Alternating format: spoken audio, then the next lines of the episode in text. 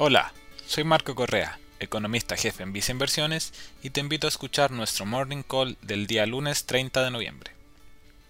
Los mercados operan con variaciones mixtas en la apertura de la jornada, luego de importantes avances durante el último mes, acumulando un alza de 13%.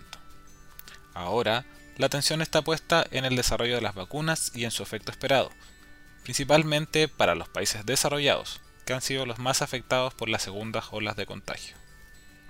Mientras tanto, los indicadores de actividad de China continúan entregando sorpresas positivas.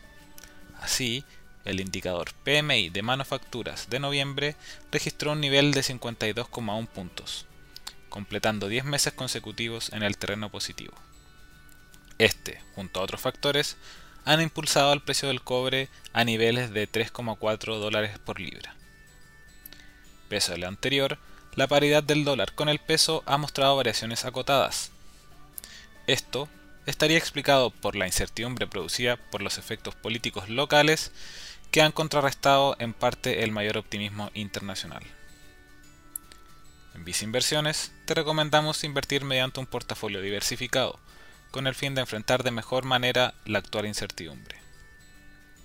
Además, tenemos preferencia por activos que ofrecen valorizaciones más atractivas anterior se encuentra reflejado en nuestros portafolios recomendados y fondos a tu medida para cada perfil de inversionista, los cuales incorporan una amplia gama de activos financieros de la renta variable y de la renta fija.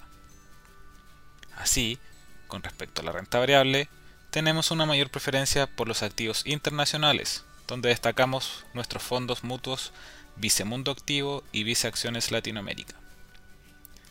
Adicionalmente, para la renta variable local, recomendamos un posicionamiento selectivo, donde destacamos nuestro fondo Visa Acciones Chile Activo o nuestra cartera de acciones recomendadas. Finalmente, si quieres saber más sobre nuestras recomendaciones, te invitamos a visitar nuestra página web visainversiones.cl o contactando directamente a tu ejecutivo de inversión.